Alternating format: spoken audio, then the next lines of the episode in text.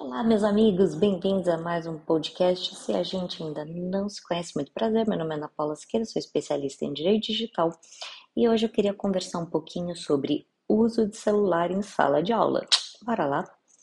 Então, meus amigos, não se esquece que esse podcast, ele, obviamente, ele é voltado 100% para sua proteção digital dos seus filhos, da sua escola e Todas as vezes que a gente se pergunta se pode, não pode usar celular em sala de aula, eu sempre pergunto para é, ou o diretor da escola ou para o coordenador: você tem um código de ética? A sua escola tem um código de ética? Se positivo, dentro desse código de ética, os alunos, as famílias, no momento da matrícula, receberam um termo de uso de dispositivos móveis? Por que, meus amigos? Nesse termo de uso de dispositivos móveis, é o momento onde você, escola, vai informar o que, que pode, o que, que não pode. Pode usar celular em sala de aula?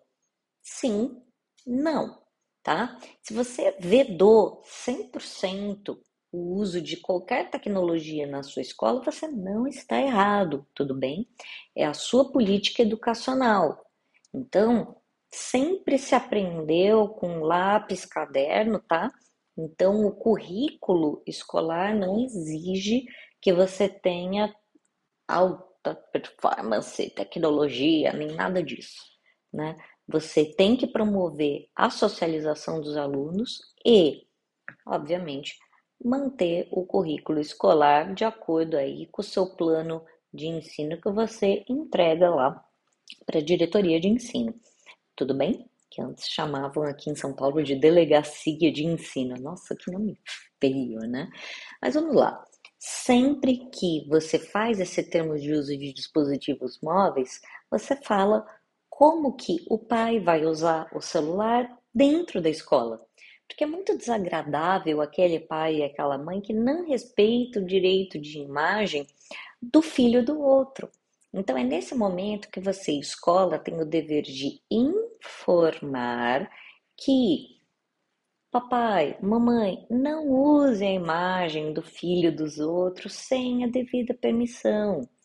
Então, eu sei que, obviamente, todo mundo gosta de filmar é, as crianças, os adolescentes, mas veja, papai, veja, mamãe, a partir do momento que você filma vai, que seja uma criança ou um adolescente numa escola e ele está numa situação constrangedora, então vai, está tendo uma apresentação, essa pessoa, essa criança caiu e foi constrangedor.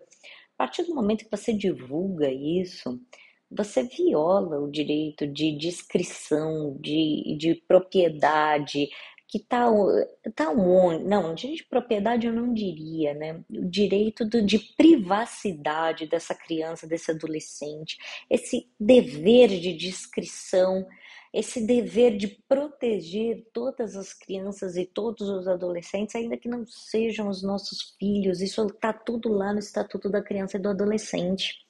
Então, a partir do momento que você filma isso e divulga numa rede social, você está expondo essa criança indevidamente e, obviamente, que isso vai ter uma consequência civil e criminal, porque esta criança não pode, e esse adolescente não pode ser exposto, né?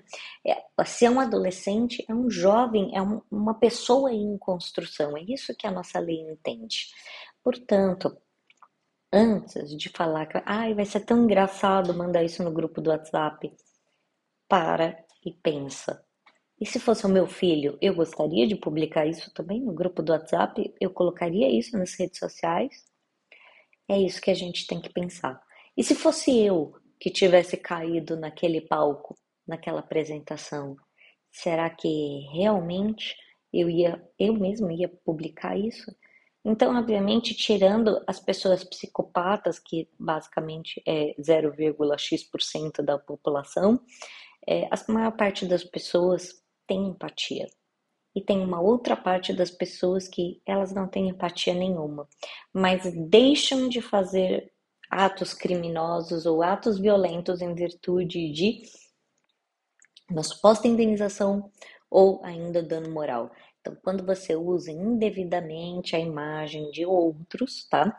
A média de indenização está por volta de é, 3 a 8 mil reais. Isso avaliando a situação econômica da vítima, avaliando a situação econômica do agressor e avaliando o que? A extensão do dano. Quem é que vai avaliar tudo isso? O juiz do caso. Mas eu espero que realmente você não vá para essa seara judicial. Eu espero sinceramente que você tenha muita educação digital, muita discrição e menos sempre é mais, tá certo? Não se esquece, tá? A gente tem agora um e-book especial de segurança digital. Eu tô deixando o link para vocês. R$ reais. Nossa, baratíssimo. E você vai ter acesso a dois e-books e mais uma videoaula. Então, vou deixar o link aqui para você e não se esquece de se inscrever no nosso canal do YouTube, Ana Paula Siqueira Lazarisco de Mesquita. E quer mais artigo? Entra lá no nosso site www.classnet.tech barra blog, que lá tem trocentas informações, tem artigo, tem sobre proteção de dados, sobre bullying, enfim, sobre absolutamente tudo, tá bom? Que absolutamente tudo, por favor, né? Ligado ao direito digital. Uma excelente semana para vocês. Tchau!